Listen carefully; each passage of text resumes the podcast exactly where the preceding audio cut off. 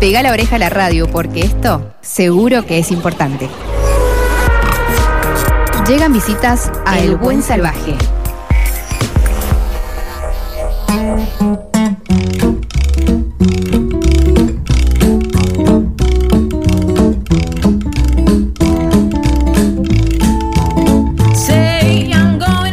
Este próximo sábado, también el sábado, qué, qué hermoso sábado que vamos a tener en Mendoza, ¿no? Va a haber un encuentro eh, blusero. Miren, el, mendocino, el, el anfitrión mendocino es Nico Cabrera, gran violero. Y lo particular es que vienen dos eruditos del blues. Por un lado viene Gustavo Sánchez Jase, que es paraguayo.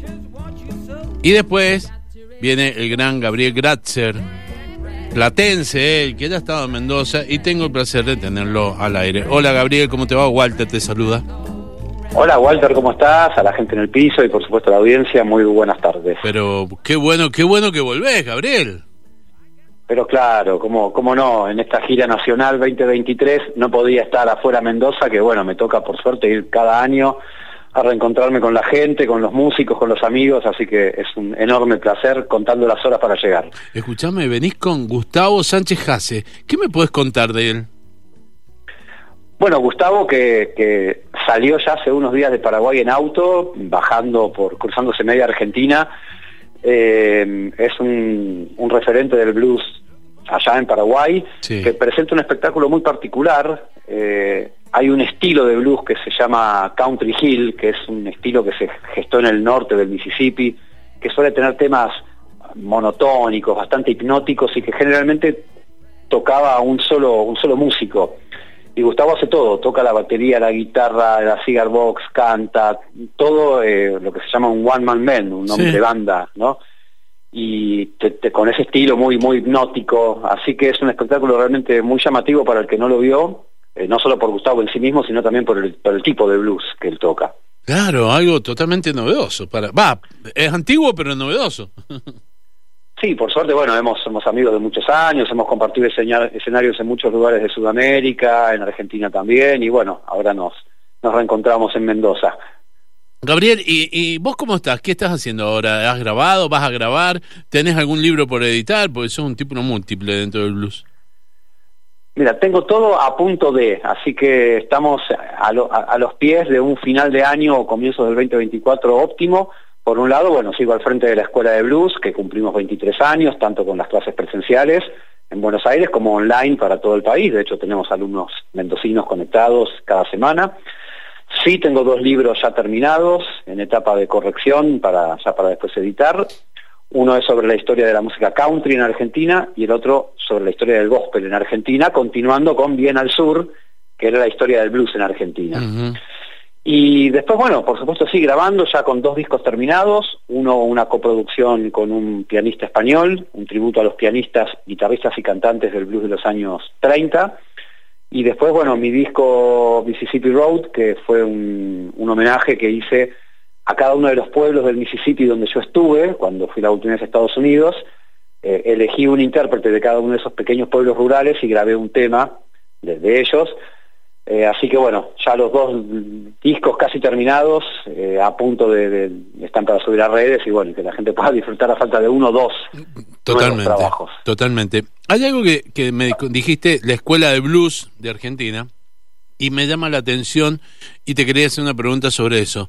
¿Has descubierto algo que te hayan llevado, como ustedes tienen alumnos de todo el país, ¿has descubierto algo que te hayan llevado, algo inédito, algo distinto, algo que vos digas, mira, esto no lo tenía en cuenta?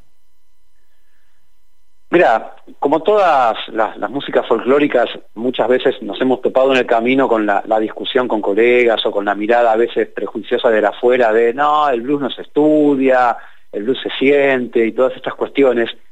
Pero también como todas las músicas, eh, uno puede convertir eso en herramientas que puede transmitir, justamente para poder acercar de una forma muchísimo más amplia el blues a mucha gente que quizás necesita de esas herramientas. Y el gran descubrimiento en realidad no tiene que ver con decir, bueno, apareció un gran valor o lo que fuere, porque en definitiva todos tenemos un talento innato, cada uno lo, lo- lo lleva en el contexto que quiere o que puede, sí nos sentimos orgullosos de ver que prácticamente no existe banda en Buenos Aires que no tenga un componente, un alumno, exalumno, profe, ex profe, digamos, ha cambiado el paradigma del blues en Buenos Aires y en muchas provincias también el hecho de cómo hemos eh, encarado la enseñanza. Pero decía, el gran hallazgo por ahí es eso, ¿no? Es eh, descubrir con qué pasión la, la, gente entra al blues y cada año se renueva y no se renueva por ahí en una generación que uno pensaría prejuiciosamente y gente de 40 años, 30 años. Es, sorprendente, todos los años te, se, meten pibes a estudiar de 15 años, 16 años, un montón de mujeres también que por ahí hace 15 años tal vez no se animaban a ir más allá de tomar clases de canto. Hoy guitarristas, bateristas, bajistas, armonicistas, es decir, hay, hay un elemento de integración y un elemento que tiene que ver con lo generacional uno pensaría, bueno, ¿por qué se van a enganchar con el blues? ¿no? Y sin embargo es una cantera inagotable y esa es la, el, gran, el gran potencial o la gran eh, virtud que tenemos, ¿no? De abrir las puertas a todos para que disfruten de la música, en este caso a través del blues. Totalmente, y aparte, eh, cuando hablamos de blues, por ahí podemos pensar que estamos hablando de una música... Eh, que hace referencia a otros lugares del mundo, específicamente a los Estados Unidos, y por ahí no, no nos damos cuenta que Manal, por ejemplo, utilizó el blues para ser base fundamental y constructora del rock argentino. Es que el blues es una música que traspasó sus fronteras geográficas e idiomáticas, es una música que está en cualquier parte del mundo, cualquier parte del mundo ha tomado el blues incluso en sus propios idiomas y particularmente Argentina, como casi ningún otro país del mundo, salvo Inglaterra, pero bueno, Inglaterra ya de por sí canta en inglés. Digo esto por el blues británico, que obviamente es famoso de por sí, pero Argentina, vos hablaste de Manal, por supuesto, y, y en adelante, y también un poquito hacia atrás, hubo exponentes que construyeron esa identidad del blues argentino. Es decir, Argentina tiene un tipo de blues propio, y eso también es algo que no podemos... Eh, eh, de lo cual podemos enorgullecernos, porque uno puede hablar de Manal, de Papo, de la Mississippi, de Memphis la Bluesera, de Black and Blues, lo que fuere, ¿no? Porque está lleno de ejemplos.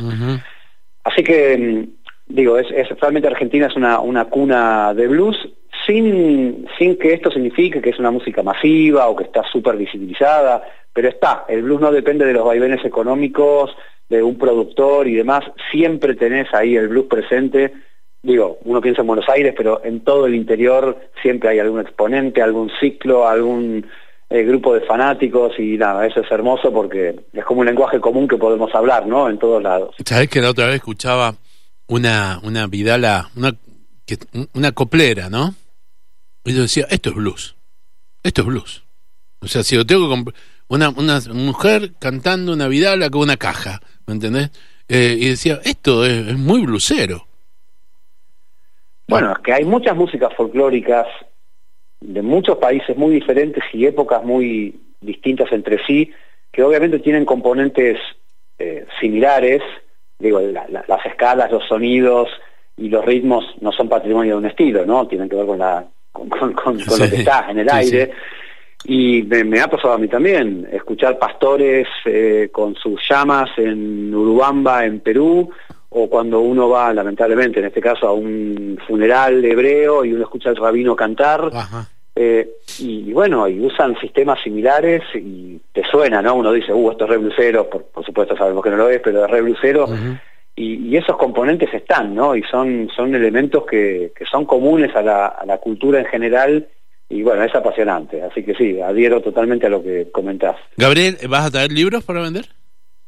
¿Te quedan? Eh, sí, voy a llevar uno o dos ejemplares. Eh, los libros igualmente están disponibles en las, en las, librerías. Ah, perfecto. eh, pero bueno, voy, voy fundamentalmente sí, voy con el espectáculo de siempre, quiero decir, no las mismas canciones, pero sí con la propuesta de ir contando un poco las historias entre tema y tema, para hacer partícipe a la gente, y bueno, y hacer un recorrido por el blues más tradicional, que, que es a lo que me dedico. Te esperamos con ganas y que tengas buen viaje tanto vos como Gustavo Sánchez Hace. ¿eh? Así será, gracias. Ya prontito el, sábado. El sábado. 9, ahí en el Viña Rock. En el Viña Rock. Con Cabrera y con Gustavo Sánchez Hace estaremos en el encuentro de blues. Abrazo grande, Gabriel, que, la pases bien, gracias. ¿eh? A vos también y la audiencia también. Hemos conversado con Gabriel Gratzer.